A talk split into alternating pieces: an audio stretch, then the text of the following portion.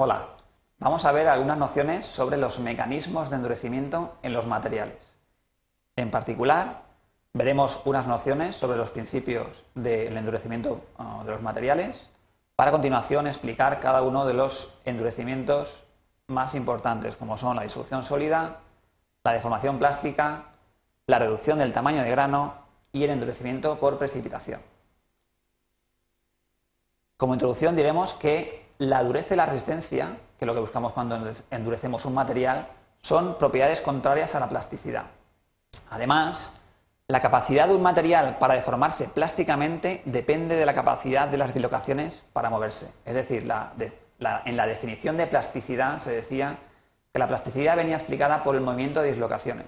Es decir, un material plástico será aquel en el que las dislocaciones se muevan fácilmente. Por lo tanto, la restricción y el impedimento del movimiento de las dislocaciones convierte en un material en más duro y resistente. Y así, los procedimientos para incrementar la resistencia de los materiales se basan en ese principio, es decir, dificultar el movimiento de dislocaciones. Bien, el primer mecanismo o la primera forma que tenemos para endurecer los materiales es la disolución sólida. La disolución sólida consiste en introducir elementos de aleación en la estructura cristalina del material puro, de tal manera que dificultan el movimiento de dislocaciones. ¿Por qué? ¿Por qué lo dificultan? Porque introducen una elevada deformación en la red cristalina o bien porque fijan las dislocaciones.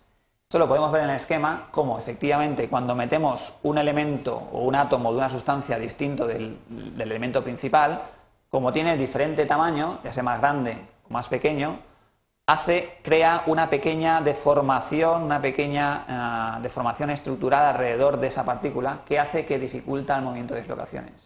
Por otro lado, también si tenemos una agrupación pequeña de átomos, de dos o tres átomos, también se puede producir el anclado de dislocaciones entre esos átomos. Es decir, que cuando la dislocación intente avanzar por esta línea, se va a producir un anclado o una dificultad en el atravesar de esa dislocación por esa al lado de esa pareja de átomos. Esto se puede ver experimentalmente como efectivamente cuando, por ejemplo, en el latón, que es una reacción cobre-zinc, incrementamos el contenido de zinc, la resistencia a la atracción va aumentando paulatinamente. Otro mecanismo de formación es el endurecimiento, perdón, otro mecanismo de incremento de la resistencia o de la dureza de los materiales es el endurecimiento por deformación. Es decir, es el endurecimiento producido por deformación en frío o acritud. Y se produce como la elevada, eh, la elevada cantidad de dislocación producida en el material.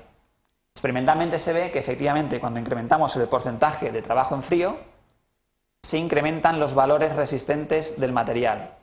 Es decir, en este caso el límite elástico, tanto para el acero como para el latón o para el cobre, vemos que se incrementan cuando aumentamos el porcentaje de trabajo en frío. Claramente, cuando deformamos un material y lo endurecemos, como hemos dicho al principio, la plasticidad, es decir, la ductilidad del material, va a ir disminuyendo. Cuando aumentamos el contenido o el porcentaje de deformación en frío, la ductilidad del material va a bajar, porque son propiedades contrarias. El porcentaje de, de trabajo en frío, de deformación en frío, se calcula mediante la relación de áreas, área inicial menos área final, después de la deformación, dividido área inicial por 100. Aquí podemos observar un material deformado plásticamente en una, eh, en una micrografía con microscopio electrónico de transmisión, en la cual vemos la cantidad, la gran cantidad de dislocaciones presentes. Son todas estas líneas finitas que vemos dentro de este cristal claro, o incluso en estas zonas oscuras está la maraña de dislocaciones que prácticamente no nos deja ver el cristal. Es decir, cuando deformo plásticamente se forman tal cantidad de dislocaciones que dificultan el movimiento ulterior de las otras dislocaciones y por lo tanto dificultan la plasticidad y aumentan la dureza. El siguiente mecanismo es el endurecimiento por reducción del tamaño de grano. Como podemos observar en este esquema, si una dislocación se mueve por un plano de deslizamiento, se mueve por aquí, y llega a un borde de grano, automáticamente va a tener que cambiar de dirección, porque el otro grano, grano de la derecha, está o tiene una orientación cristalina distinta. Va a tener que cambiar de, dirección, con lo cual va a suponer eso un incremento en la tensión que tenemos que aplicar al material, con lo cual va a suponer un endurecimiento. Además, nuevamente, el borde de grano son zonas de desorden atómico, con lo cual la tensión tangencial que hay que aplicar para que se mueva la, dislocación va a ser mayor. Es decir, vamos a dificultar con los bordes de grano el movimiento de dislocaciones, con lo cual vamos a disminuir su plasticidad, pero vamos a aumentar su resistencia mecánica, su dureza. El incremento de propiedades mecánicas mediante la reducción del tamaño de grano viene explicitado mediante la ecuación de Hall-Page. La ecuación de Hall-Page nos dice que el límite elástico de un material va a ser igual a un valor constante del material más una función variable con el diámetro de grano. Esta variabilidad vemos que es la tensión, el límite elástico, es proporcional a la inversa de la raíz cuadrada del tamaño de grano. Es decir, cuando aumente el tamaño de grano, el límite elástico va a disminuir. O cuando disminuya el tamaño de grano, el límite elástico va a aumentar. Esto lo podemos ver en la gráfica como efectivamente cuando aumentamos la inversa de la raíz cuadrada del diámetro grano, es decir, cuando disminuimos el tamaño grano, el límite elástico aumenta. Esto lo podemos ver en esta micrografía de microscopio de transmisión, cómo efectivamente vemos gran cantidad de dislocaciones, que son estas líneas finas que vemos por aquí, y cómo en este borde de grano, como en este borde de grano, se acumulan las dislocaciones, es decir, se anclan, llegan al borde de grano y ahí se quedan ancladas, se quedan retenidas. Eso quiere decir que el esfuerzo que tenemos que aplicar es superior al que, para que se muevan, es superior al que se aplicaría si no hubiera borde de grano.